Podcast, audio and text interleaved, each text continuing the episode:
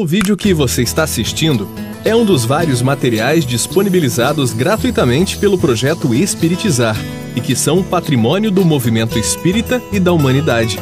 Na descrição do vídeo você encontra indicação de outros materiais relacionados a este assunto. Você pode aprofundar seus estudos e colaborar com a manutenção deste projeto iluminativo, adquirindo os livros, DVDs e MP3 do projeto Espiritizar em www.livrariaespiritizar.com.br. Encontre mais materiais como este e fique por dentro da agenda de palestras e seminários transmitidos ao vivo em www.espiritizar.org.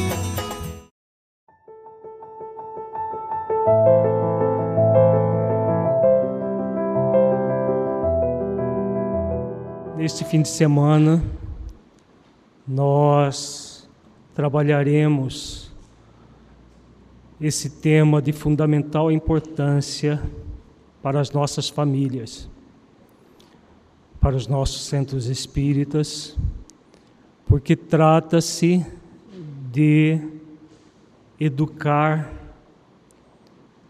as crianças e adolescentes que comporão as gerações futuras. Estamos no planeta Terra passando por uma um momento da chamada transição planetária. A transição da Terra de planeta de expiações e provas para mundo de regeneração. E a educação da criança e do adolescente para a prática das virtudes é de fundamental importância na formação desse mundo regenerador. Nós não teremos um mundo de regeneração sem espíritos regenerados. Existe uma nova geração de espíritos renascendo espíritos mais propícios à conexão com as leis divinas e com a prática das virtudes.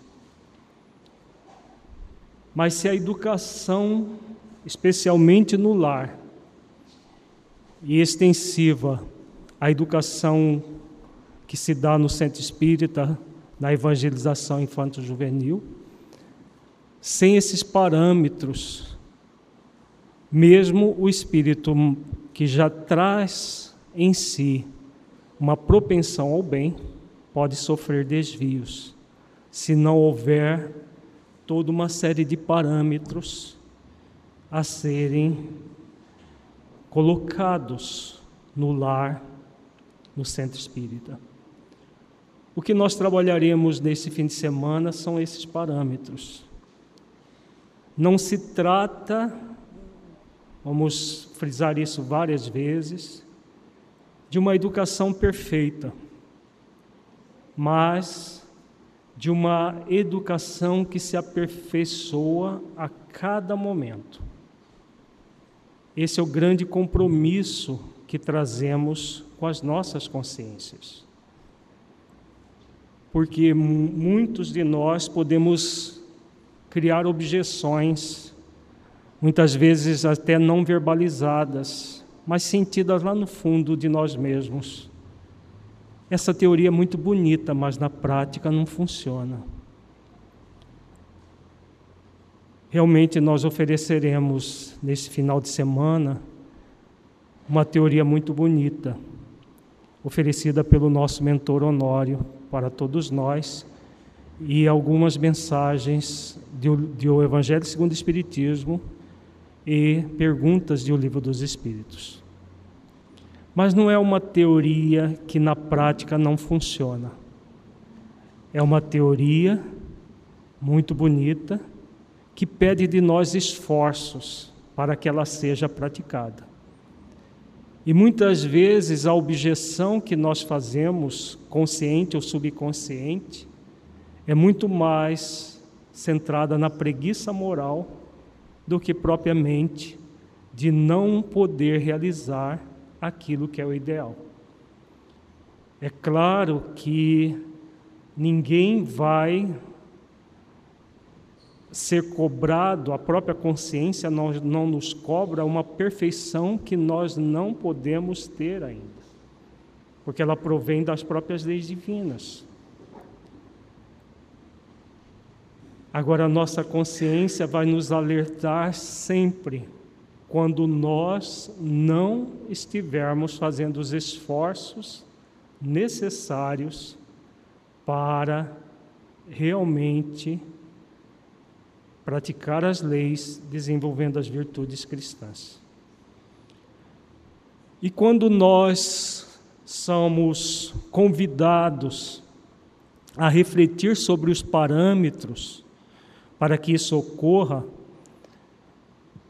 esses parâmetros, eles são balizas norteadoras para facilitar o processo daquele que já despertou, do espírito que já despertou para essa realidade, e, e que ele possa realmente, a partir desses parâmetros, desenvolver não uma educação perfeita, mas uma educação que se aperfeiçoa a cada momento, a cada instante, no próprio manejo da educação no lar. No centro espírita, por meio dos evangelizadores, que devem se evangelizar, para que o pai e a mãe possam educar para a prática das virtudes. Nós vamos ver muito claro nos parâmetros que Honório nos oferece. É fundamental que eles se eduquem também para a prática das virtudes. Caso contrário, nós estaremos teorizando sem efetivo esforço de transformação. E aí realmente passa a ser um processo inútil em si mesmo. Teorizar sem esforço de autotransformação. A teoria deve ser sempre aqueles parâmetros para que, a partir desses parâmetros, nós possamos nos nortear com esforço, com dedicação, com disciplina, esforço continuado, paciente, perseverante e disciplinado. Sem isso, nós vamos continuar reclamando que a teoria é muito bonita, mas que na prática não funciona. E continuaremos tendo famílias disfuncionais, famílias doentes, porque nós não nos dispomos a torná-la saudável a partir da nossa própria saúde interior. Então, feito esse, esses primeiros primeiras reflexões, é muito importante que nós vejamos o conteúdo desse seminário dessa forma, como aprendizes da vida que somos, diante de realmente uma educação ideal, mas observando-a como aprendizes. O que eu posso aprender disso e fazer esforços para, a partir desse aprendizado, melhorar o meu olhar sobre as, os meus filhos, quer eles estejam na infância, quer eles estejam na juventude.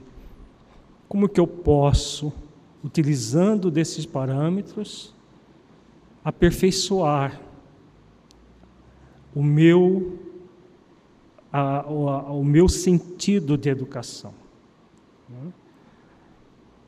Como que eu posso, a partir desses parâmetros, melhorar a evangelização das crianças e do, ou dos adolescentes que eu estou afeto.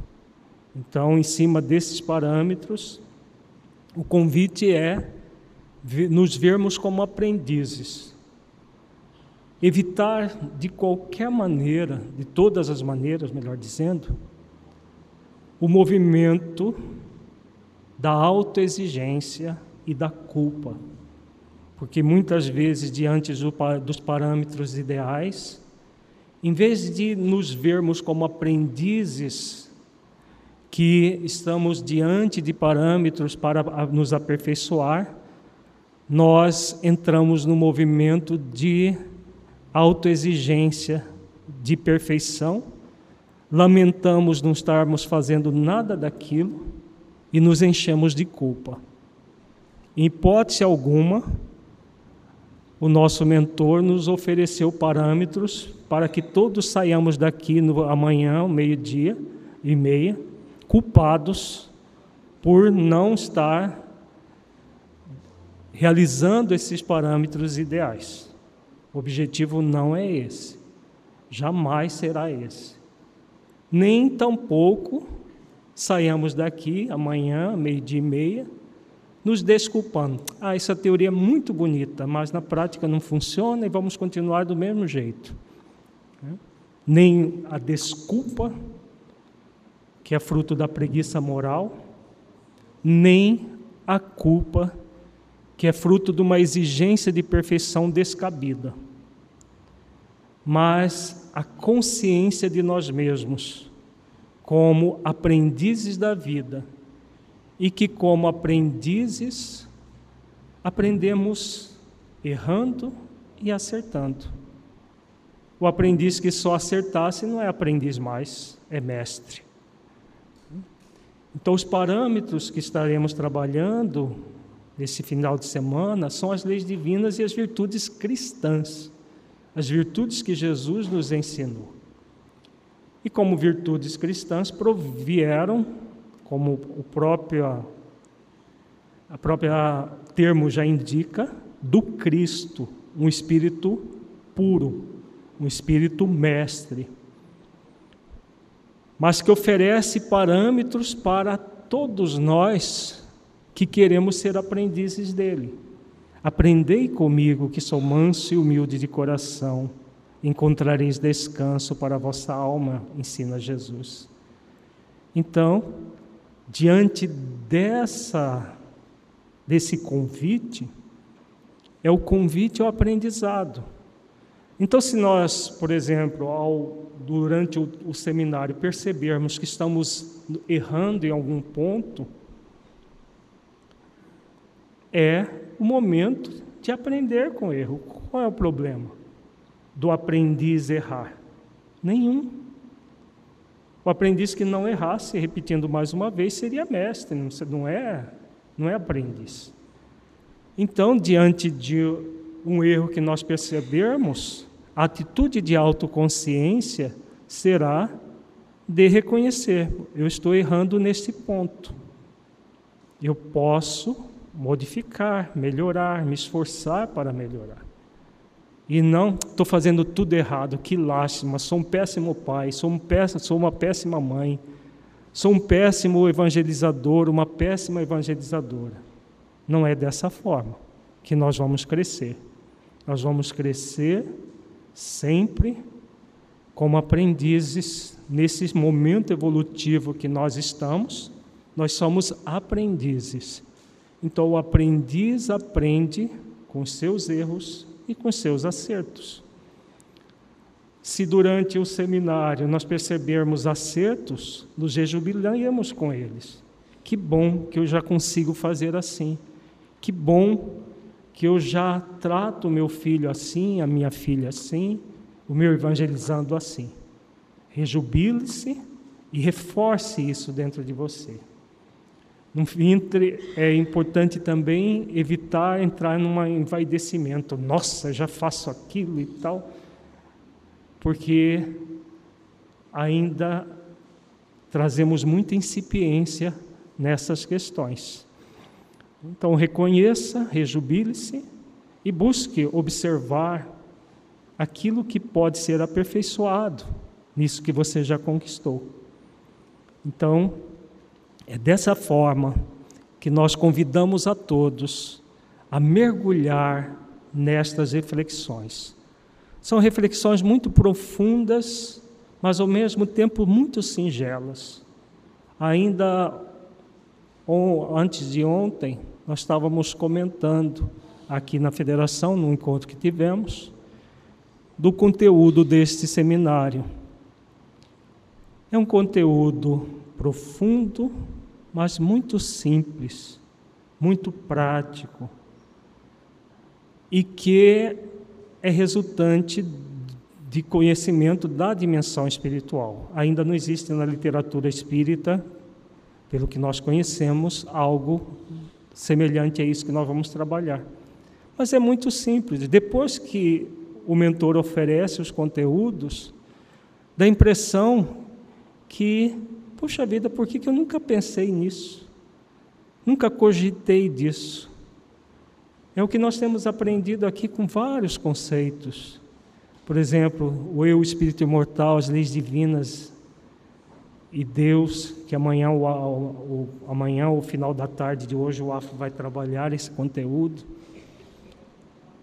É muito simples depois que a gente habitua com ele, mas de uma profundidade tão grande, tão grande, que evoluciona o nosso pensar. E é assim que são as coisas. Teorias complexas, na verdade, não passa de lucubrações mentais dos seus autores. Um mentor nosso uma vez nos disse: o simples é o complexo que se resolveu. E é verdade. Jesus, tudo que ele ensinou foi com profunda simplicidade. Os atos dele foram o tempo todo realizados com muita simplicidade.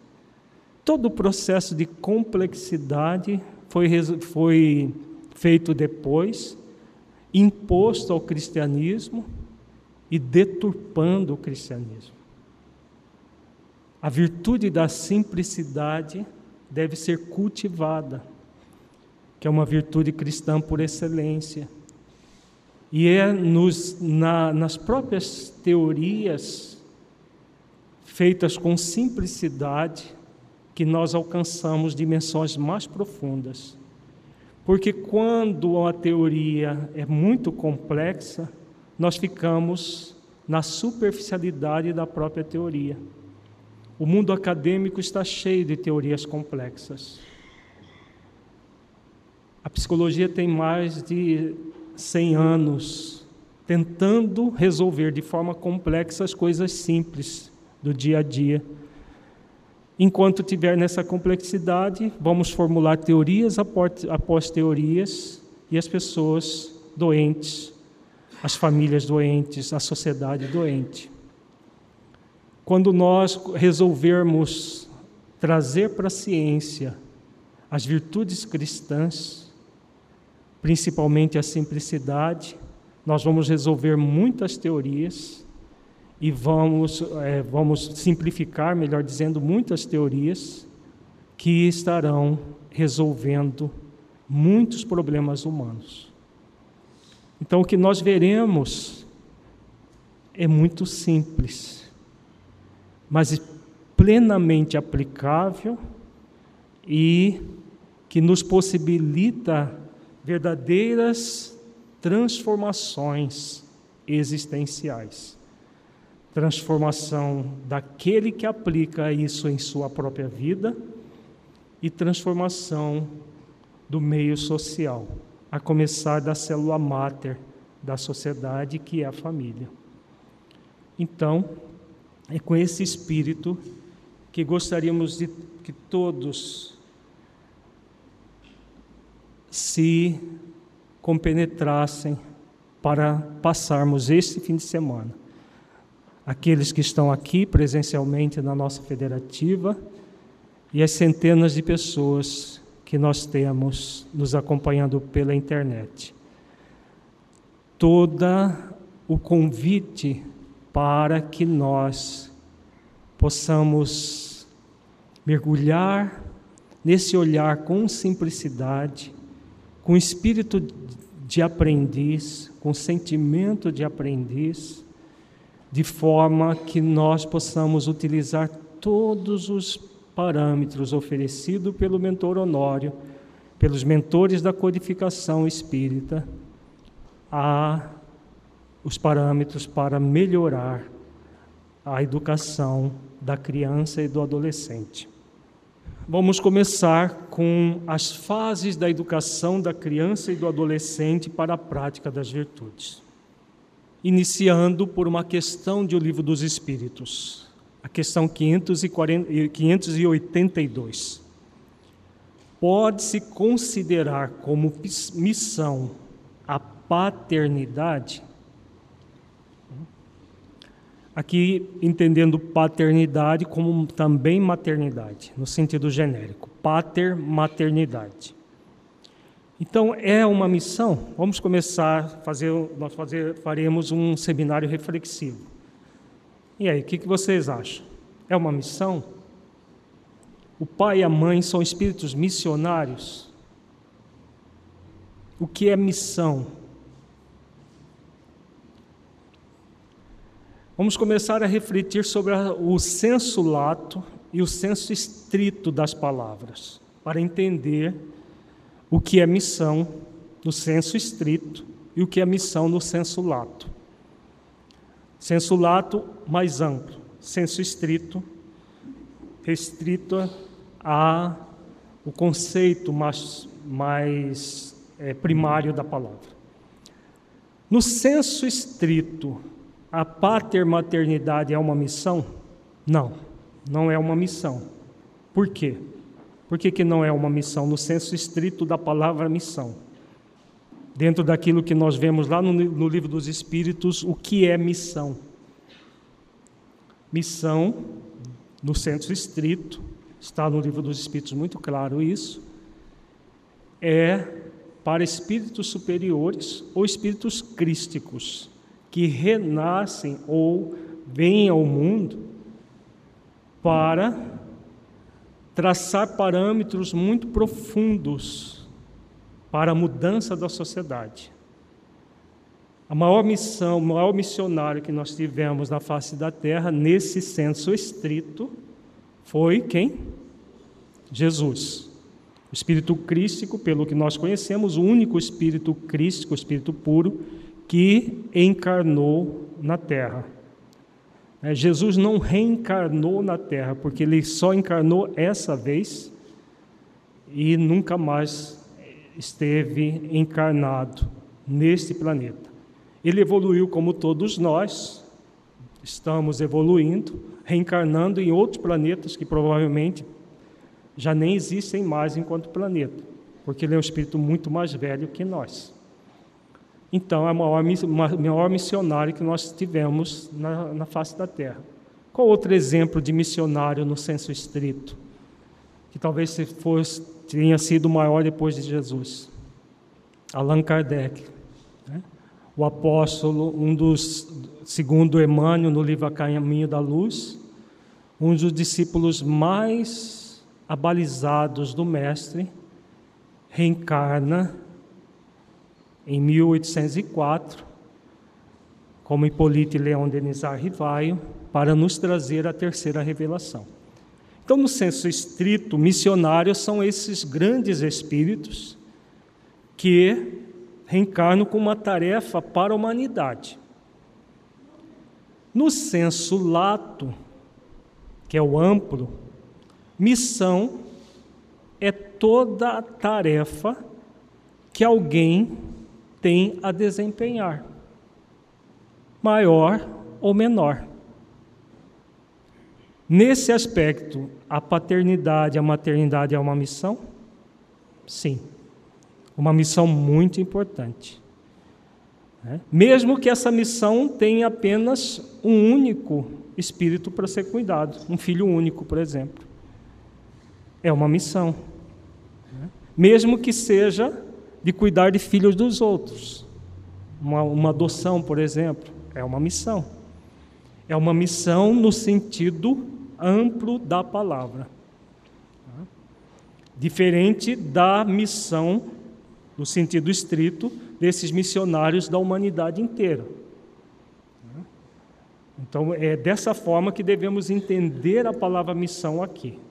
O livro dos Espíritos está cheio de palavras no sentido amplo e no sentido é, estrito. Né? Se nós confundirmos as coisas, por exemplo, expiação no livro dos Espíritos, existe o sentido amplo e o sentido estrito da palavra. Dependendo da questão, se nós confundirmos o sentido da palavra, nós deturpamos completamente o pensamento dos benfeitores. Continuemos aqui. Então, é uma missão, vamos ver. É, sem contestação possível, uma verdadeira missão. É, ao mesmo tempo, grandíssimo dever e que envolve mais do que o pensa o homem a sua responsabilidade quanto ao futuro. Vejamos o alcance dessa, da primeira parte dessa resposta. Então, a, os mentores responderam a Allan Kardec que é uma verdadeira missão, mas além de uma missão como uma tarefa, é um grandíssimo dever. O Afro depois vai trabalhar a mensagem de Lázaro do Evangelho segundo o Espiritismo sobre o dever, trazendo aplicação para a educação dos filhos, e vai desdobrar esse conceito mais, mais para frente. O que é esse grandíssimo dever da pater maternidade? E os benfeitores também falam da responsabilidade. A responsabilidade tem a ver com que lei divina? E que lei estão falando aqui? Hum? Lei de responsabilidade, exatamente. Que está intimamente ligada com que outra lei? A lei de liberdade. Então, nós somos livres quando a, o espírito aceita essa missão da paternidade, ele é livre para aceitar ou não. Normalmente antes de encarnar, que nós programamos as famílias, né, pelo menos de espíritos medianos para cima, quando o processo não é fruto da leviandade, é toda uma programação. E nessa programação, usando a lei de liberdade, o espírito escolhe ou é convidado a aceitar, devido a questões do seu próprio passado espiritual a serem transformadas, a aceitar essa missão. Então, a lei de liberdade. Quando chegamos aqui, o que, nós normalmente fazemos com a liberdade de escolha que nós temos? Porque ela, ela acontece antes da encarnação e permanece durante toda a existência o que, que normalmente acontece? Nós queremos muitas vezes, de uma forma é, preguiçosa moralmente, nos safarmos da missão. E aí, muito, mesmo nós espíritas, muitas vezes fazemos, dizemos coisas assim: Nossa, mas que espírito endiabrado eu eu tenho para educar, né? para criar. Né? Às vezes a pessoa nem fala educar, é criar mesmo. É um espírito trevoso, saiu direto do, do umbral e veio para. Muitas vezes, sim, acontece nós termos espíritos ainda bastante rebeldes a serem trabalhados, mas você assumiu um compromisso com ele antes de encarnar usando a lei de liberdade, ou foi persuadido pelo, pelos seus mentores a aceitar esse compromisso. E normalmente, quando a, a, no, o ser, quando não reflete essas questões profundas, cai no quê?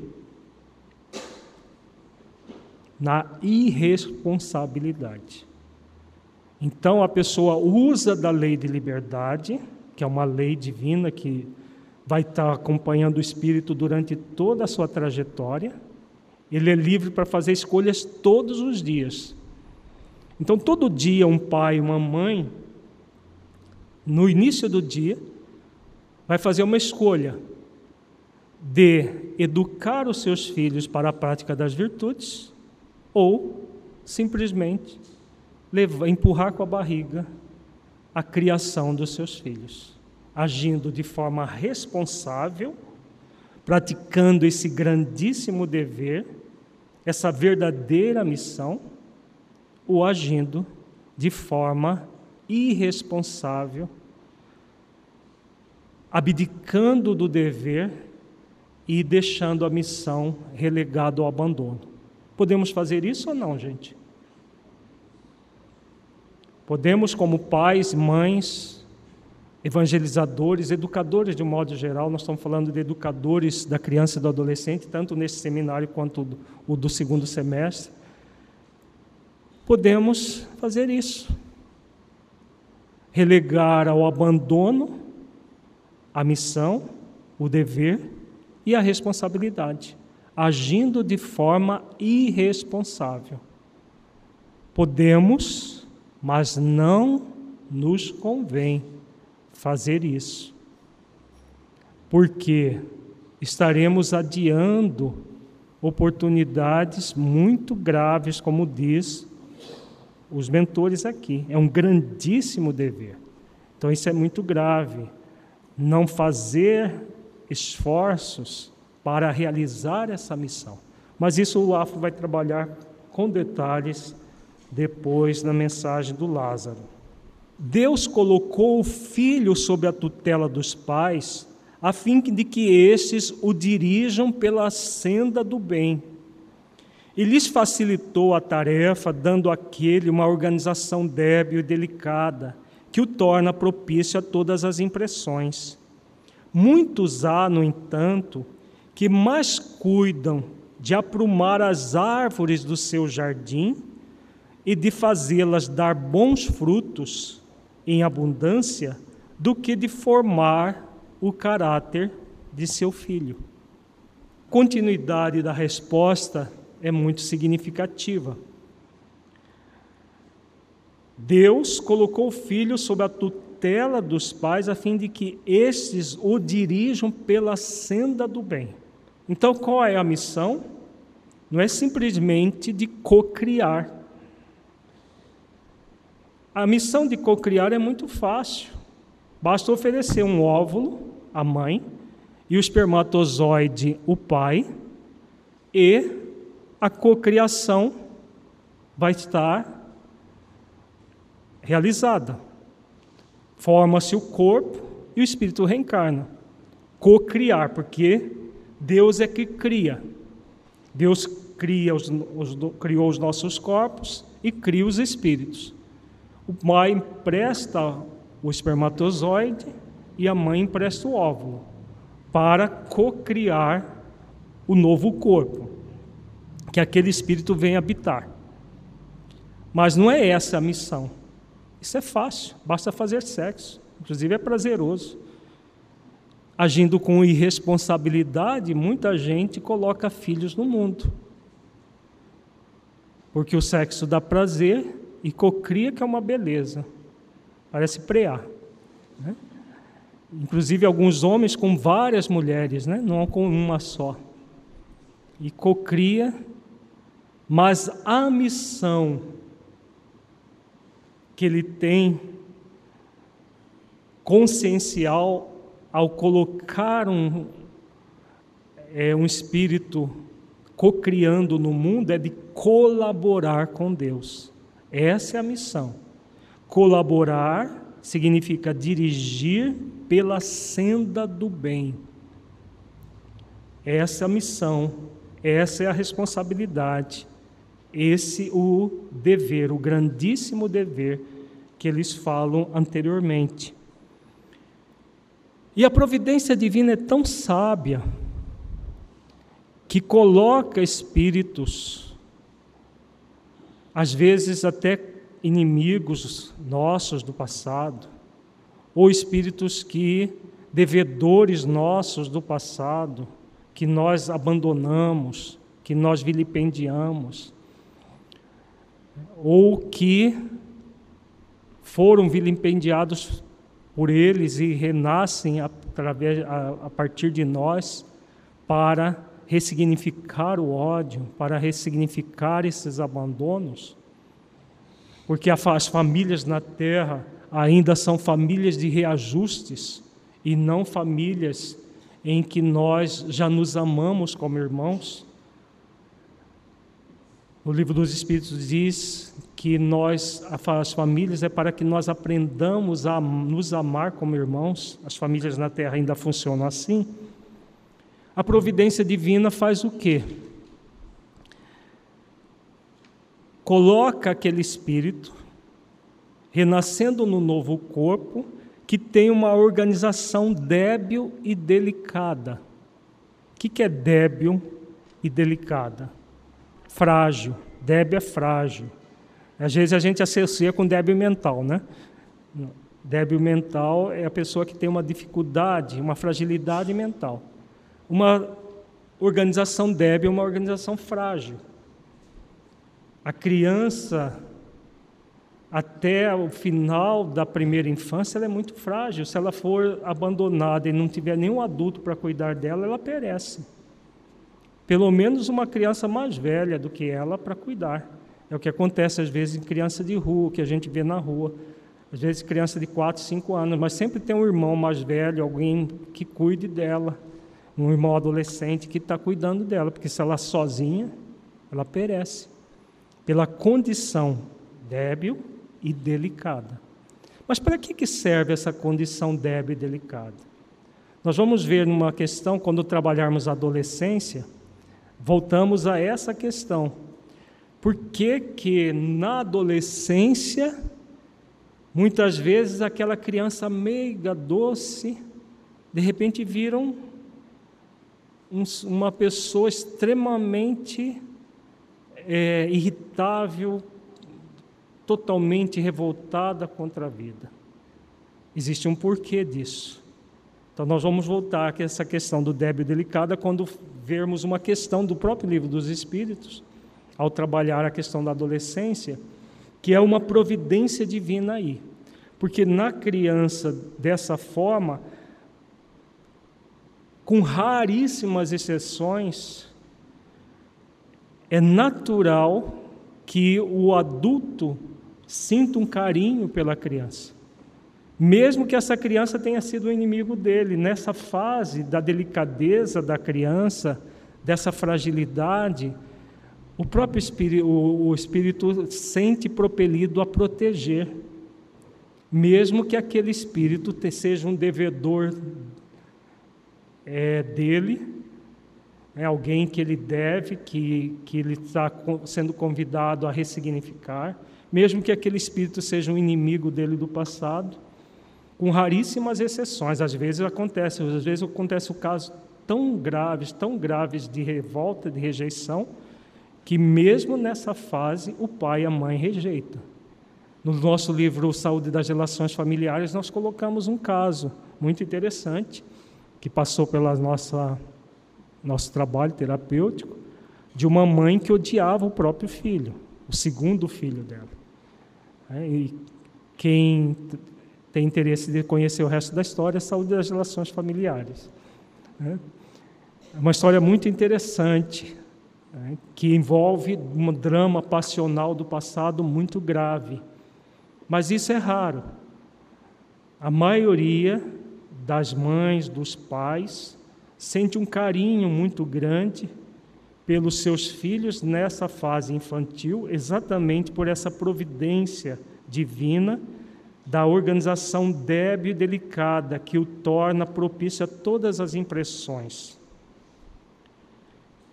E aí os benfeitores vêm faz uma, fazem uma comparação, que muitos pais estão mais preocupados em aprumar as árvores do, jardim, do seu jardim, isso era bem próprio do século XIX, né, que todas as casas tinham jardim, era, na, principalmente em Paris. Mas hoje é, poderíamos até trocar em aprumar as árvores do seu jardim por os passeios no shopping, as compras, o Facebook na, na, e outras é, redes sociais, que as pessoas se preocupam muito mais, se ocupam disso muito mais do que informar o caráter do seu filho. É uma realidade bem própria do século XXI, assim como essa, esse cuidado dos jardins era do século XIX. Então, aqui os benfeitores estão falando exatamente da negligência de muitos pais a essa missão, a esse dever. Porque o grande compromisso é de formar o caráter. A educação verdadeira, a educação para a prática das virtudes é exatamente essa educação que forma o caráter do filho e não deforma o caráter do filho. Se o pai e a mãe não estiverem compenetrados desse compromisso, eles serão agentes para deformar o caráter do filho e não de formar o caráter do filho. Se este vier a sucumbir por culpa deles, suportarão os desgostos resultantes dessa queda e partilharão dos sofrimentos do filho na vida futura, por não terem feito o que lhes estava ao alcance, para que ele avançasse na estrada do bem. Aqui novamente eles colocam o grande dever que é a educação dos filhos. Se o filho vier sucumbir por responsabilidade, aqui a culpa, ressignificando o termo, está no sentido de responsabilidade, porque eles falaram de responsabilidade lá no início, é que era um termo muito comum no século XIX, a questão da culpa, do, do castigo e outras mais ressignificando por responsabilidade dos pais. Suportarão os desgostos resultantes dessa queda e partilharão dos sofrimentos do filho na vida futura. O que é essa partilhar o sofrimento? É ficar olhando o sofrimento do outro? Ou trazer de volta o filho com todo o sofrimento dele para que eles possam ressignificar tudo isso? Então, a maior parte das nossas famílias de hoje, nós estamos ressignificando situações muito sofridas do passado, em que nós fizemos os nossos filhos sofrer estamos de volta novamente. Às vezes, aquele espírito rebelde, intratável de hoje, quem é que fez o, o, o mal educou por ele estar rebelde, intratável? Muitas vezes são os próprios pais de hoje que mal educaram, que deformaram seu caráter no passado e que hoje estão de volta, partilhando do sofrimento do filho na vida futura, que hoje já é o presente do, do, daquele passado, por não terem feito o que lhes estava ao alcance para que ele avançasse na estrada do bem. O convite, então, sempre vai ser esse: o convite de auxiliar aquele espírito a avançar na estrada do bem. Quer estejamos na condição de pais, de educadores, de evangelizadores, os nossos compromissos, todos com crianças e adolescentes, é que eles avancem na estrada do bem. É claro que para isso é necessário que nós nos voltemos para o bem. Não vai ser possível o pai e a mãe realizarem a sua missão se eles próprios não estiverem voltados plenamente para o bem. Se eles próprios não estiverem voltados para cumprir as leis divinas, desenvolvendo as virtudes. Porque não é possível tirar leite de pedra, como diz o, o ditado popular. Não é possível. Se o próprio pai e a mãe não estão avançando na estrada do bem, como que poderão levar os seus filhos a um caminho que eles não estão trilhando? No, nas reflexões que o mentor Honório faz para todos nós, isso vai ficar muito claro. Todo o processo da educação da criança, do adolescente, em qualquer nível, passa pela educação do adulto que irá educá-la. Educar a criança e o adulto que irá educar o adolescente. Porque se o adulto não estiver educado, como que ele vai poder educar aquilo que ele não faz? Como que ele vai poder mostrar o caminho da estrada do bem se ele não está trilhando esse caminho da estrada do bem? Né? Então, novamente repetindo, não é educação perfeita, porque não é possível, mas a educação que se aperfeiçoa a cada momento, o esforço de aperfeiçoamento. Vamos adentrar num texto elaborado a partir de orientações do Espírito Honório, recebidas psicofonicamente pelo médio Afro Stefanini II, em 3 de abril de 2016. Como nós falamos, foram orientações que o mentor Honório ofereceu para esse seminário especificamente, cujo objetivo é traçar parâmetros para pais, evangelizadores, educadores. Tudo que nós falarmos aqui serve para o lar e serve para o centro espírita, não é só para o lar. No seminário do segundo semestre, nós vamos voltar esse assunto aqui, mas trabalhando já diretamente para os evangelizadores. São parâmetros simples, como nós vamos ver. Depois que ele, que ele oferece o parâmetro, passa a ser muito simples, mas ao mesmo tempo trabalhoso do dia a dia. Então é dessa maneira que nós vamos refletir como aprendizes desses parâmetros oferecidos pelo mentor. O espírito paira sobre a matéria, vem de suas longínquas passagens passadas, atravessa as eras, jornadeia por entre as posições diferentes, transpassa as experiências, adquire aquisições intelecto-morais nasce em novo corpo, conhece novamente a infância e multiplica-se a capacidade de perceber pelos sentidos e pela inteligência, pelo sensório e pelo instinto, o que essa nova vida corpórea representa. Então vejamos, já nesse início, o mentor vem falando de quem? Do espírito imortal do espírito imortal que estava na dimensão espiritual e que vem no novo corpo para a dimensão, para viver como espírito imortal na dimensão física. É esse o compromisso de todos nós. É esse o compromisso dos nossos filhos. Não vem para dar um passeio na terra e gozar de todas as questões sensuais da terra e voltar mais fragilizado ainda para a dimensão espiritual.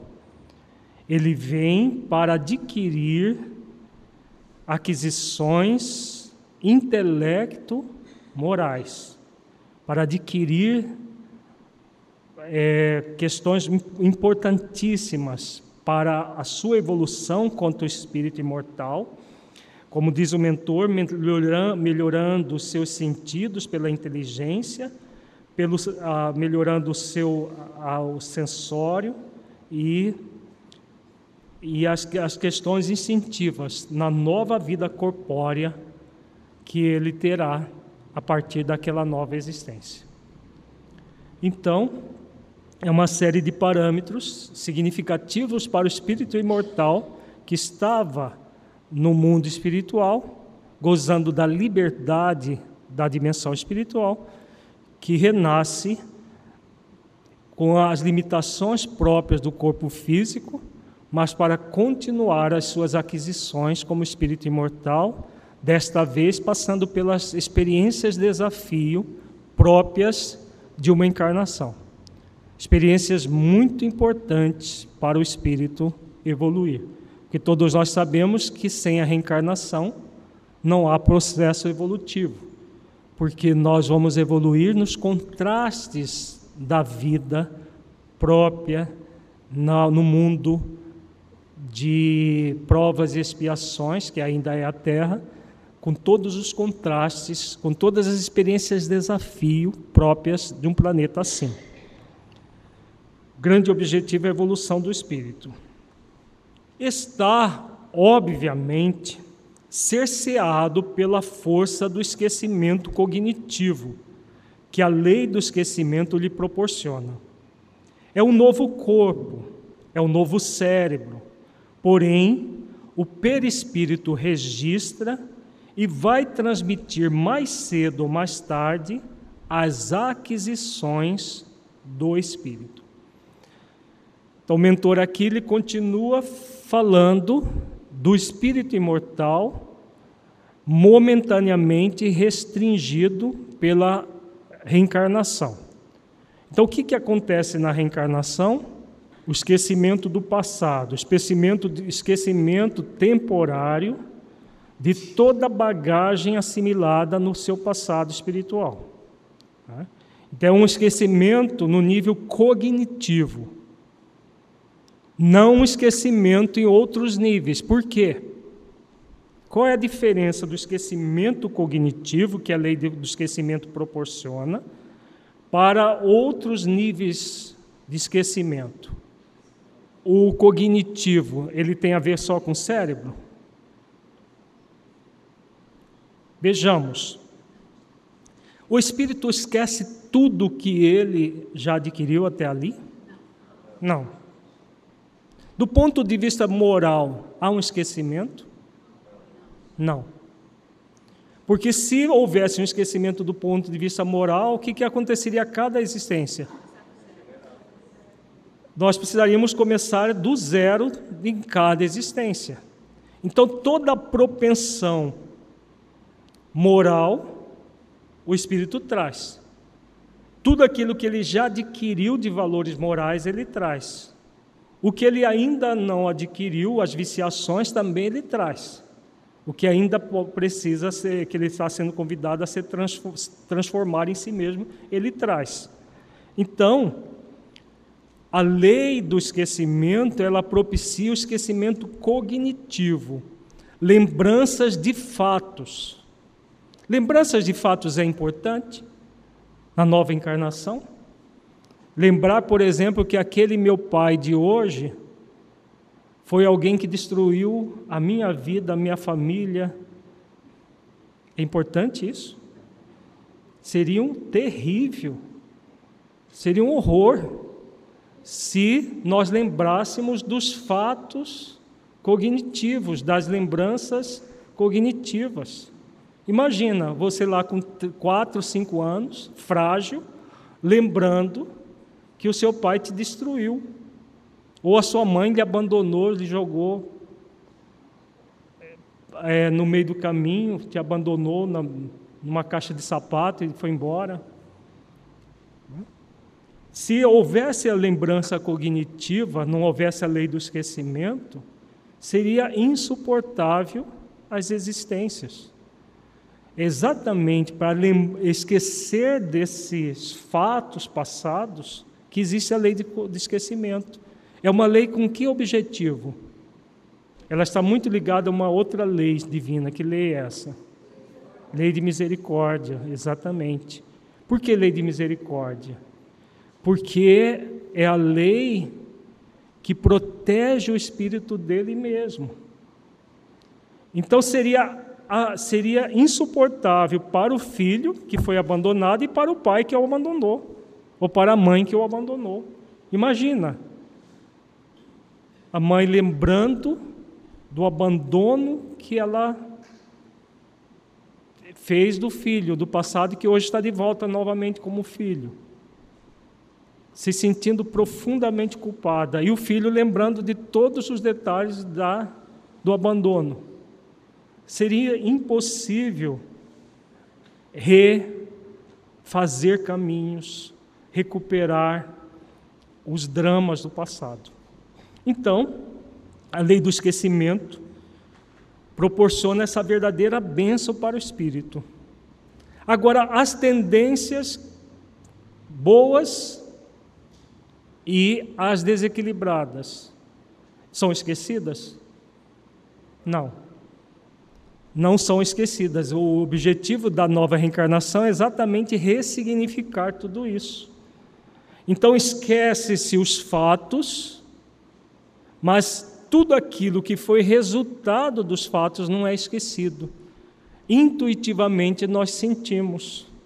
Essa mãe que nós falamos, que está no livro Saúde das Relações Familiares, ela não lembrava do passado, mas ela sentia a energia do passado ali, todo o processo a ponto de sentir ódio do filho, de é, querer jogá-lo pela janela do prédio de, do 12 andar, onde ela morava. Por quê? Porque havia um drama. Né? Ele foi um sedutor que a abandonou e ela acabou num prostíbulo. Uma, uma situação muito, muito dolorosa do passado. Ela se tornou obsessora dele e tal. Mas tem no livro lá os detalhes. Os fatos foram é, eram desconhecidos, mas a energia dos fatos estava presente. Por isso que está lá no livro dos Espíritos que o esquecimento nunca é total, porque toda tendência que nós fizemos, tudo aquilo que nós fizemos permanece e vai assomar isso, não necessariamente na infância, mas na adolescência, o espírito assoma na adolescência todas as tendências do espírito já adulto, né? nessa fase, mais ou menos 13, 14, 15 anos, um pouco mais, um pouco menos, dependendo do espírito. Mas isso nós trabalhamos mais tarde. Então, o perispírito registra e transmite não os fatos cognitivos, as lembranças dos fatos, mas o sentimento, as emoções, fruto das experiências, para que sejam ressignificadas e o espírito passe por aquela aquisição do, dos recursos que estarão o auxiliando na educação.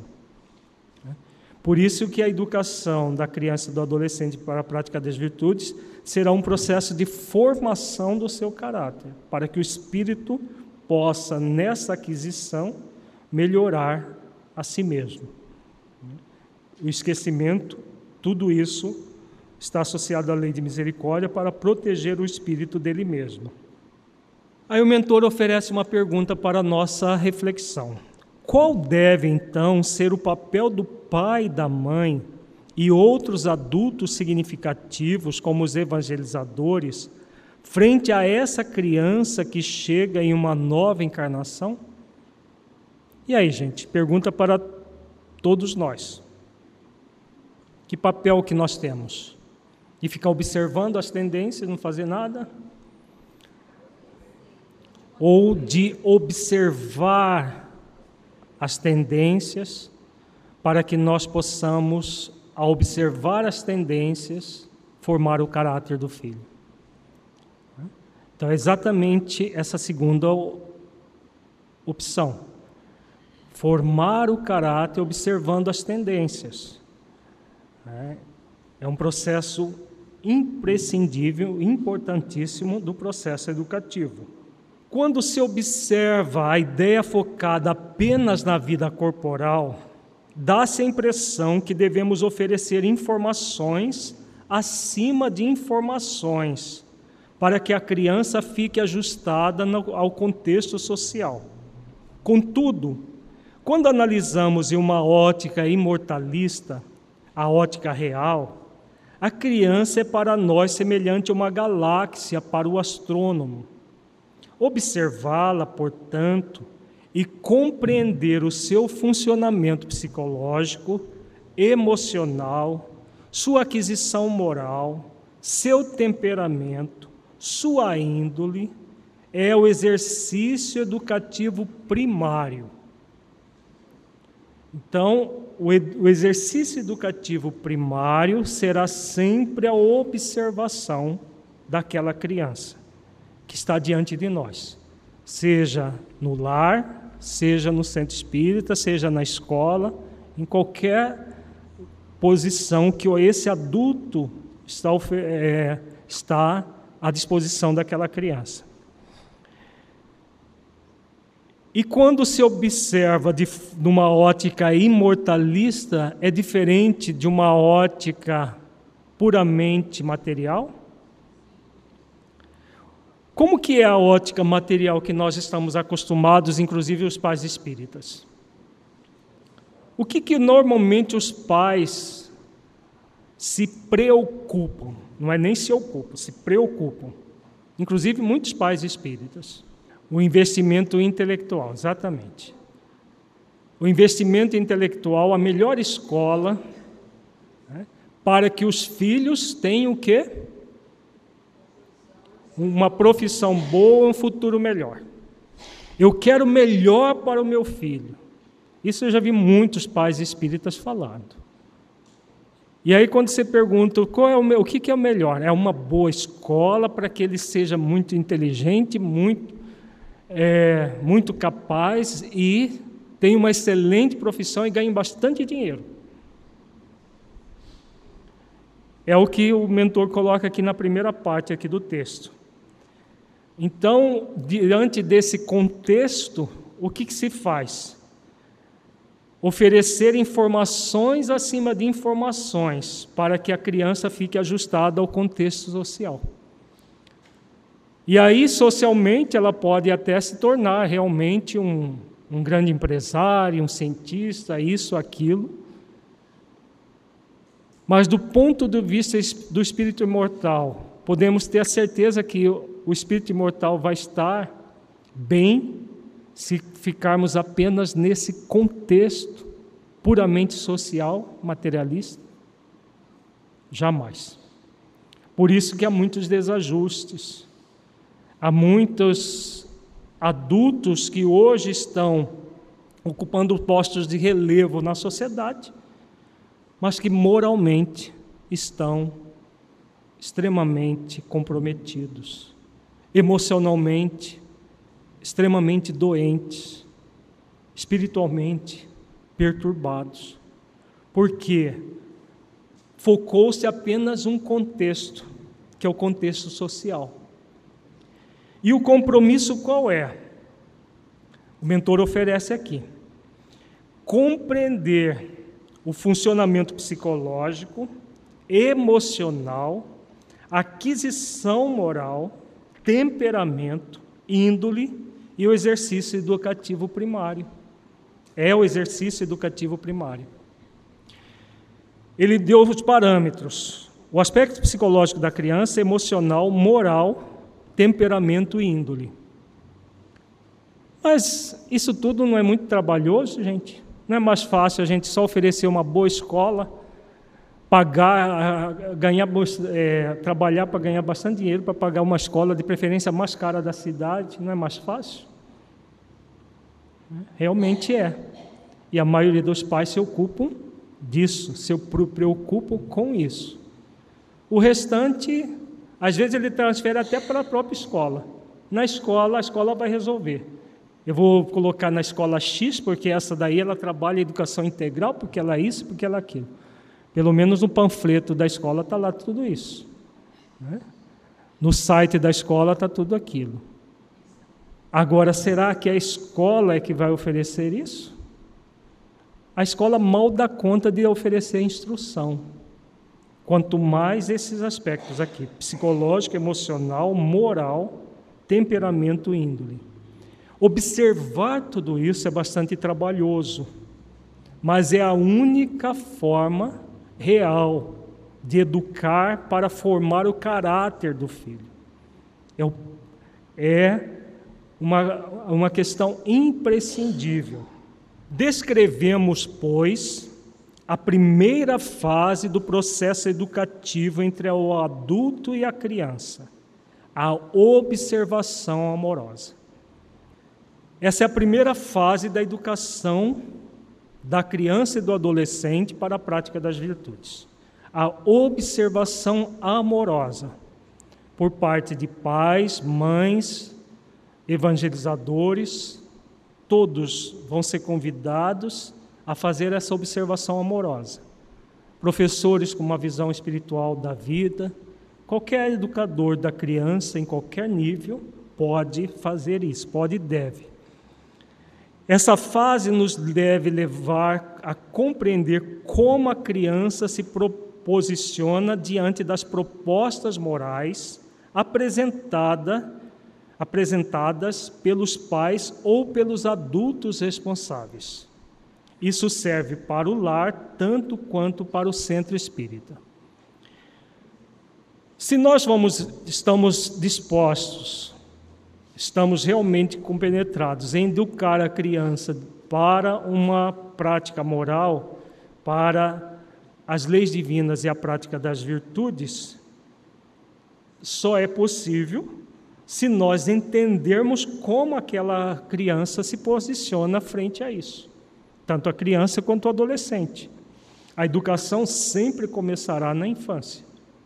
Começar a educação na adolescência vai ser muito complexo para educar esse adolescente. Por isso que se fala sempre da criança em primeiro lugar. Então, os adultos que se sentem responsáveis, os pais e outros adultos responsáveis, eles são convidados a observar a criança e compreender como ela se posiciona diante das propostas morais. Por isso que o mentor coloca todos aqueles parâmetros anteriormente, índole, temperamento, como que ela se posiciona moralmente, é, psicologicamente. Se nós não observarmos todos esses parâmetros, como que nós vamos conseguir educar? Porque a educação você parte daquilo que já existe para formar o caráter. É sempre daquilo que já existe. Para, como diz os benfeitores lá no livro dos Espíritos, para guiar o espírito na senda do bem. Como que eu posso guiar alguém na senda do bem se eu não conheço esse alguém? Para onde esse alguém está indo? Então eu só posso fazer isso se eu conhecer aquele espírito, as tendências daquele espírito. A criança recebe então propostas morais a partir da observação do como ela funciona nesses aspectos que acabamos de ver, vai se fazer propostas. Essas propostas chegam ao âmago do seu cérebro ainda em formação parte das informações não são compreendidas de maneira clara pela criança, porque o seu cérebro ainda não consegue registrar exatamente o cunho da ideia, mas o espírito sim. Vejamos essa informação que o mentor coloca aqui. Tem questões que, dado o processo educativo, que cognitivamente a criança não vai registrar muito bem. Por quê? Porque ela está numa nova, no novo corpo, um novo cérebro, toda uma, uma série de recursos novos. O cérebro ainda não está totalmente formado, e como o cérebro não está totalmente formado, o próprio espírito fica limitado às limitações do cérebro, porque é pelo cérebro que, que o espírito se manifesta naquela existência, naquele novo corpo. Mas analisando a, as questões, como elas devem ser, isso é um problema? Ou ele é parte da solução? Nós vimos que agora há pouco que o esquecimento cognitivo não é um problema, muito pelo contrário, é uma solução. É fruto da lei de misericórdia, que propicia a lei do esquecimento para que o espírito possa fazer caminhos, se restabelecer. Então, o que acontece? Analisando-se do ponto de vista do espírito imortal, mesmo que cognitivamente a criança não compreenda tudo o que está se passando ao seu redor, o espírito imortal está assimilando? Está. Então, enquanto o espírito imortal, ela está assimilando tudo que está à sua volta, de uma forma consciente ou subconsciente. E isso oferece um parâmetro muito significativo e importante, que nós vamos ver daqui a pouco, o significado disso para os adultos. Ela assimila tudo, o espírito vai registrando tudo isso a partir do próprio perispírito, que é, é, nós temos todos os órgãos no perispírito, então o cérebro do perispírito ele não está, é, ele ele, ele é o molde do cérebro do corpo físico. O cérebro do corpo físico que está em formação, mas não do perispírito. Então, todo o processo de assimilação vai acontecer no nível do espírito, independente da, das possibilidades do, do cognitivas do, daquela, daquela fase da criança. De 0 a 7 anos temos um nível de cognição, a partir dos sete anos, na segunda infância, outro nível de cognição, e na adolescência, já a cognição quase que próxima do adulto. Esse é o espírito que, que vai registrar as informações que vão se manifestar pelo corpo físico? Sim. É, veja, o mentor coloca aqui que o cérebro ainda não consegue registrar, porque ele está em formação. Agora, o espírito imortal vai assimilar tudo. E o que, que vai ficar para esse espírito? As informações ou as entrelinhas dessas informações? Quando eu falo entrelinhas, é o todo. O comportamento, a forma como o adulto lida com as coisas. O que vai ficar é o todo e não apenas as questões cognitivas. Porque as questões cognitivas elas são é, é, esquecidas naturalmente. Né? Então, por exemplo, é, aquilo que nós vivemos na primeira infância, dificilmente nós nos lembramos dos fatos. Mas se nós fizermos um trabalho de hipnose e regredirmos o espírito a aquela fase da infância, ele vai se lembrar de, com detalhes de tudo que ele viveu, até o que acontece na vida intrauterina. As pesquisas com regressão de memória mostram que até brigas do pai e da mãe, quando a criança estava em gestação, elas registram de forma, dependendo da bagagem que ele traz, de forma traumática e que vai gerar problemas no futuro. Então, o espírito sempre assimila tudo o que está acontecendo com ele, não de forma cognitiva, mas de maneira emocional. Como nós vimos, isso serve para as, as experiências do passado espiritual e as experiências da vida atual, inclusive. Por isso, as informações são repetidas, repetidas e repetidas. Não é o fato da criança ouvir uma ou duas vezes que ela poderá se colocar à disposição das ideias expressas, mas é o fato dela se colocar à disposição da percepção do comportamento do adulto, que vai fazer com que as ideias tenham realmente sentido para ela. Vejamos o alcance dessa, dessa fala do mentor. Do ponto de vista cognitivo, o que, que se faz na educação? Repete repete, repete.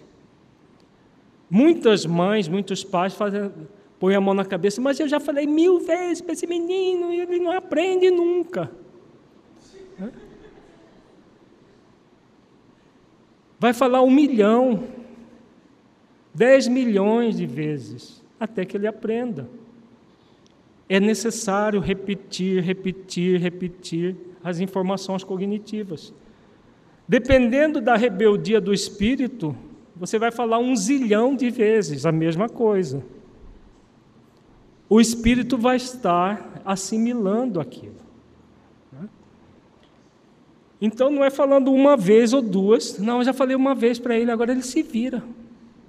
A criança tem três anos, quatro anos, cinco anos, e a, e a mãe e o pai quer educar falando uma vez, duas vezes no máximo.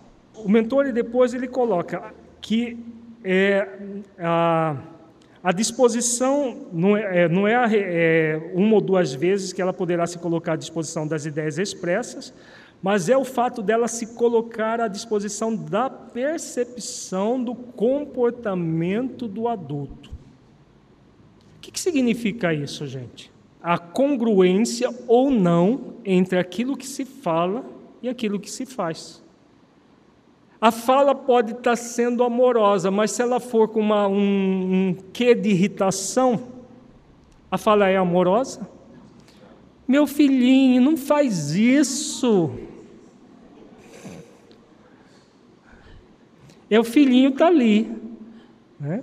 Parece com muito carinho, mas não faz isso. A irritação na fala vai ficar para a criança o filhinho ou a irritação do pai ou da mãe ou do evangelizador. Vai ficar é o jeito como falou. Por isso é a percepção do comportamento do adulto que a criança vai assimilar.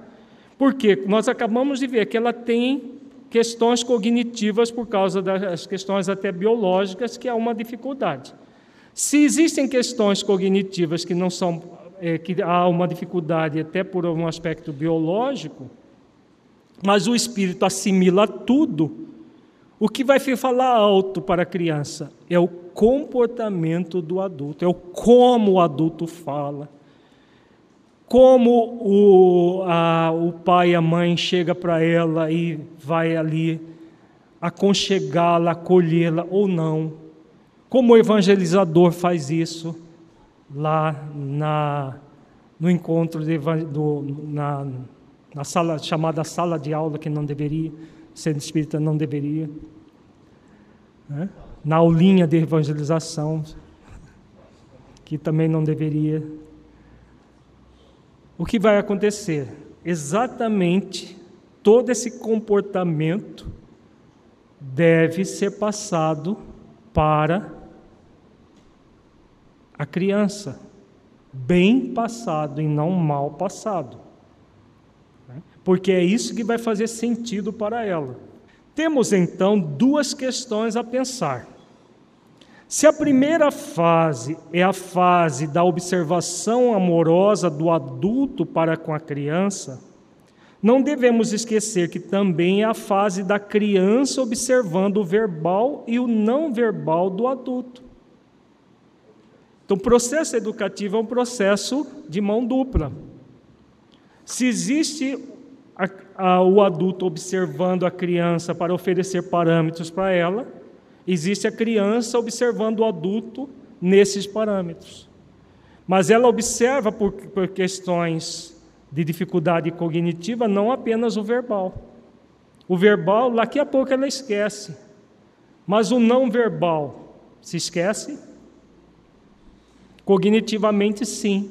Mas a assimilação pelo espírito da do jeito como o pai a trata, do jeito como a mãe a, a trata, vai gerando um espírito propício a praticar virtudes, ou vai gerando um espírito propício a se fechar nas viciações que traz. Tudo isso vai começar sempre nessa fase da observação.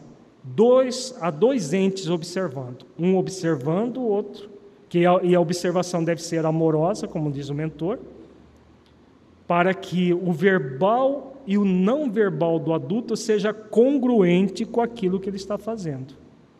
Porque se for incongruente, o que vai ficar é sempre o não verbal incongruente. Vamos dar exemplo disso para ficar mais claro. O adulto expressa o seu entendimento querendo explicar à criança como as coisas são e como elas funcionam. A criança, porém, vai assimilar como as coisas são, como as coisas funcionam, a partir daquilo que o adulto lhe mostra, evidentemente, por meio do seu comportamento. Então, continuando a reflexão. Se existe o adulto observando a criança, tem a criança observando o adulto. E essa criança vai observar o que do adulto? O que ele fala apenas? Tudo que esse adulto faz. Então, dando exemplo, se o pai ou a mãe fala para a criança, filhinho, você deve fazer, falar sempre a verdade. Eu percebi ali que você, naquele momento que fez isso, você não assumiu, você derrubou o copo, quebrou, e falou que foi seu irmão. Nós devemos sempre falar a verdade. Por quê? Não é problema quebrar o copo. Todo mundo, acontece com todo mundo. Agora, mentir e, e, e colocar a responsabilidade no outro não é bom, não é legal.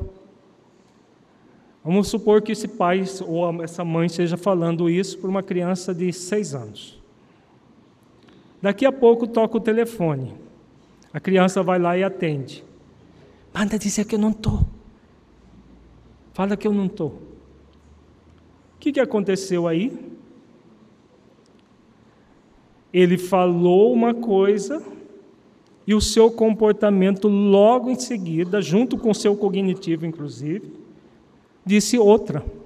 O que, que a criança assimila? A lição de moral que o adulto deu antes ou o comportamento dele depois incongruente com a lição de moral que ele deu antes? O comportamento que ela assimila. Então, é, é o, é o comportamento que vai falar alto, que o adulto lhe mostra. Então, se o adulto quer explicar à criança como as coisas são, como elas funcionam, com base em lições de moral e não com base no seu próprio comportamento cristão, fazendo esforços para realizar ações cristãs, aquilo que ele fala, aquilo que ele Mostra pode ser muito bonitinho, mas o que vai ficar assimilado é o seu comportamento. Né? Então é um parâmetro muito significativo, não para que os pais se sintam é, é, exigidos a ser perfeito. Nós já falamos que não, isso não é possível. Mas sempre se aperfeiçoar e cuidar com questões dúbias, de duplo sentido com incongruências na fala e no comportamento. Porque se houver incongruências, o processo não vai acontecer de fato. Processo educativo. Aliás, vai haver uma deformação do caráter e não um processo educativo. A segunda fase do processo educativo é a da aplicação afetiva. Então, nós temos a primeira fase, observação amorosa. Na observação amorosa, você observa o, terreno, o que, que você tem, a índole da criança, o comportamento dela, a sua propensão moral, viciações que ela traz, sua, os seus aspectos psicológicos. Não precisa ser, é, ter conhecimentos profundos de psicologia, basta observar o jeito da criança, como que ela funciona. Então, tudo isso, as tendências que ela traz, você vai observar. Para quê? Para classificar, nossa, meu filho é um, um espírito de Alcione reencarnado. Meu filho veio direto das trevas, não é possível. É para isso que a gente observa? Para classificar que tipo de espírito você tem no seu lar? Ou que tipo de evangelizando você tem na sua sala? Não, não é para isso é para que nós apliquemos afetivamente aquilo que observamos amorosamente. Como que vai se dar a aplicação afetiva? Aplicar no dia a dia, na vida, a observação que nós estamos fazendo.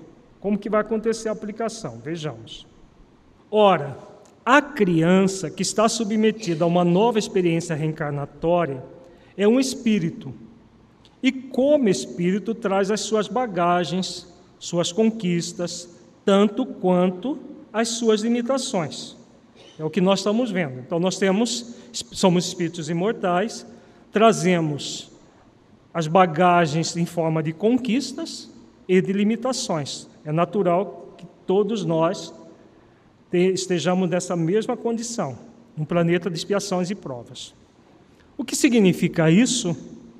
Que no momento didático dos ensinos, especificamente nos dos ensinos na convivência, das explicações verbais, das exemplificações vivenciais dos adultos, que esse espírito vai adquirir uma nova interpretação da vida e da realidade.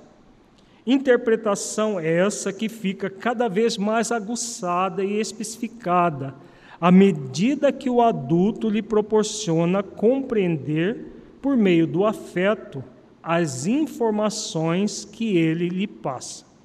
Então, vamos trocar em miúdos esse parágrafo que é muito importante. Vejamos, a criança tem limitações cognitivas, porque o seu cérebro ainda está em formação, a sua personalidade, a sua persona atual está em formação, mas ela é um espírito imortal, em formação. Tá. Uma vez visto isto, o que, que é necessário? No momento didático dos ensinos, esse ensino serve tanto para o ensino no lar, as orientações no lar, quanto os, os ensinos evangélicos no centro espírita. Como que vai acontecer esses ensinos? Na convivência. Então, no lar, na convivência do dia a dia no lar, nós vamos ensinar a criança. No centro espírita é, é, também acontece isso? Ou não? A gente vai lá para dar aula e pronto. A gente vai lá, dá aula e sai e vai embora. É assim que ainda funciona, mas não é assim que deve ser. É a convivência do evangelizador, mesmo que seja uma hora, uma hora e meia do, por semana, que também vai ser muito importante. Mas voltamos a esse assunto no segundo semestre, mais especificamente. Por que, que não é apenas a, a, a questão, o ensino não é apenas através de palavras, porque existem as explicações verbais, como o mentor está dizendo aqui, mas existem as exemplificações vivenciais. Da mesma forma que existe incongruência no lar, pode também haver no centro espírita, não pode? O evangelizador está falando uma coisa, ah, Jesus fazia assim, assim, daqui a pouco ele só falta dar um beliscão na criança. Só não dá porque hoje pode ir até para a cadeia se ele fizer isso, né? Mas antigamente até isso os evangelizadores faziam, os pais faziam. Entendeu? Simplesmente batia quando não conseguia conviver afetivamente. Então nós temos as exemplificações vivenciais dos adultos, que é dessa forma que aquele espírito, momentaneamente em criança, vai adquirir uma nova interpretação da vida e da realidade. Interpretação essa que fica cada vez mais aguçada e especificada à medida que o adulto lhe proporciona compreender por meio do afeto as informações que ele lhe passa. Por que, que a interpretação vai ficar mais aguçada e especificada quando ela é feita por meio do afeto. Vejamos, do que o mentor está falando aqui? Hum? De amor. O amor serve para quê? A energia de amor que vai acompanhando com a informação. Quando há energia de amor na informação, o que, que nós estamos fazendo? A formação do caráter daquele espírito. Nós estamos aqui para informar os nossos filhos ou para formar o caráter deles? O evangelizador está no, no, no centro espírita para informar aquele espírito sobre Jesus ou para auxiliar na formação moral dos pais o caráter do, daquele evangelizando? Vejamos, quando o mentor fala das informações, uma informação feita com afeto, com acolhimento, forma o caráter ou não? Forma o caráter. Agora, se essa informação foi, for feita com rispidez, com impaciência, ela forma o caráter ou ela deforma o caráter? Deforma o caráter. Mesmo que a informação esteja correta, mesmo que ela seja passada, ela passe do ponto de vista cognitivo informações certas. Mas a forma como foi passado vai ser, vai deformar o caráter, porque o que, que vai o espírito vai assimilar? A informação ou o jeito como essa informação foi feita? O jeito como a informação foi feita. E aí, como ele, ele tem dificuldade cognitiva por, pelas questões que já foram apresentadas, o que, que vai acontecer? O que fica é o jeito. Então, a informação pode ter sido 100% do ponto de vista cognitivo, mas se foi mal feita, não foi feita por meio do afeto, ela não vai formar o caráter. só vai formar o caráter quando ela é associada ao afeto. Por isso que há todo esse processo que fica aguçado na criança, porque é o espírito que está assimilando lá no nível mais profundo. Se ele é acolhido com afeto, o que, que ele está aprendendo? Por, mesmo que o caráter dele ainda esteja voltado para as questões que ainda seja um mau caráter, por exemplo, ainda focado em viciações, o que, que ele está aprendendo? Que amar e que o afeto vale a pena. Então, qualquer que seja a índole daquele espírito, que nós ainda não sabemos, que estamos em observação, você vai acolhê-lo com afeto. Por isso, aí vem toda aquela questão da providência divina, de oferecer que foi falado, da, da questão da criança, da, da, da ternura que ela inspira e de tudo mais. Mas isso é apenas pano de fundo. Se não houver o esforço para fazer uma aplicação afetiva daquilo que se observa, isso não vai acontecer. E para isso, o que é necessário? O que é necessário para que haja essa aplicação afetiva? Isso para nós já é autônomo. Vamos oferecer um conceito que é importante. O que é autônomo, o que é automático? Autônomo é fruto do exercício das virtudes em conexão com as leis divinas. O espírito vai se tornando cada vez mais autônomo. É fruto de um esforço, de uma dedicação, automático, são processos que nós acostumamos com ele de uma forma, de uma forma tal que eles se tornam automatizados na nossa vida. O que costuma ser automático em nós? As tendências, as crenças egóicas, os vícios egóicos, eles já foram tão vivenciados que eles se tornam automáticos. Para se criar autonomia desenvolvendo virtudes, eh, praticando as leis divinas, desenvolvendo as virtudes, o que é necessário?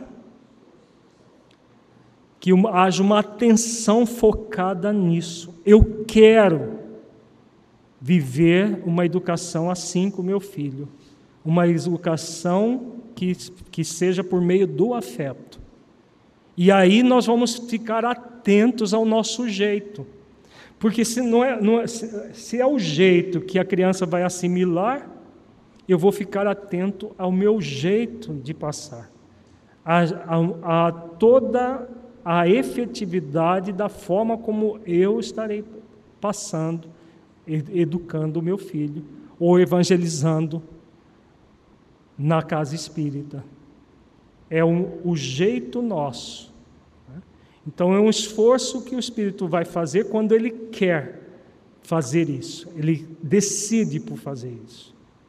Ficou claro, gente?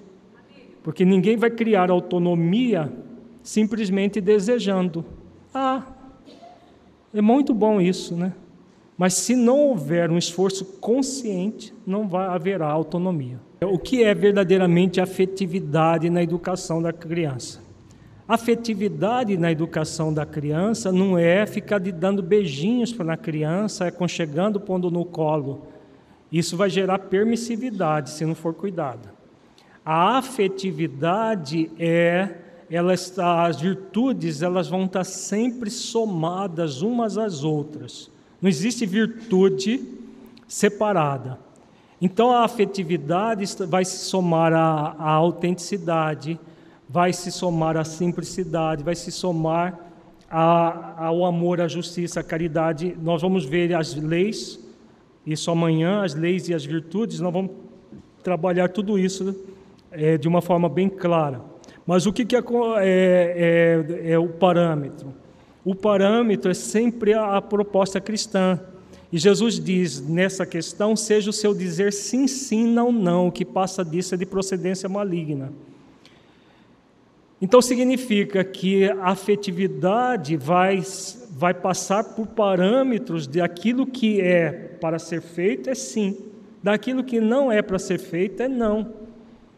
Porque muitos pais acham que ser afetuoso é falar sim sempre para os filhos.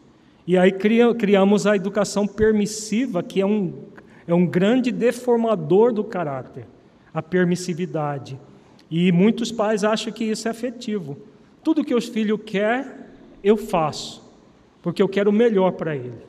Está deformando o caráter se fizer isso. A formação do caráter, ela vai sempre oferecer parâmetros que Jesus nos ensinou. Seja o seu dizer sim, sim, não, não, que passa disso é de procedência maligna. Então, muitas vezes nós vamos oferecer um não com muito afeto, mas esse não vai ser repetido muitas e muitas vezes com muito afeto, mas vai ser repetido, principalmente na adolescência. Na adolescência, o pai e a mãe têm o dever de falar muitos nãos para os seus filhos, mas não não com raiva. Jesus falou: seja o seu dizer sim, sim, não, não. O que passa disso é de procedência maligna.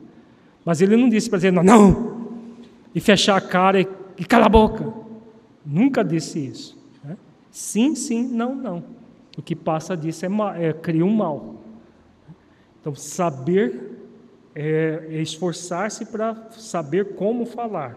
Como se processa essa compreensão por meio do afeto? Pergunta do mentor para todos nós. E aí, gente, como se processa essa compreensão por meio do afeto? A criança passa pelos desafios durante a vida e pelas inseguranças. Os desafios em si não têm nenhuma proporção boa ou ruim são apenas experiências de desafio. O que acontece na intimidade da criança é que a experiência pode transformar-se em algo produtivo ou não para ela. Vejamos o que, é, o, que o mentor está querendo dizer aqui. O afeto vai acolher a criança. Em que momentos? especialmente nos momentos que ela estiver passando por uma experiência desafio. A experiência desafio é uma experiência que o espírito ainda tem limitações. Porque se ele não tivesse limitações, já não seria experiência desafio. Ele ainda tem limitações, então tem as inseguranças, que é natural em todo espírito, em qualquer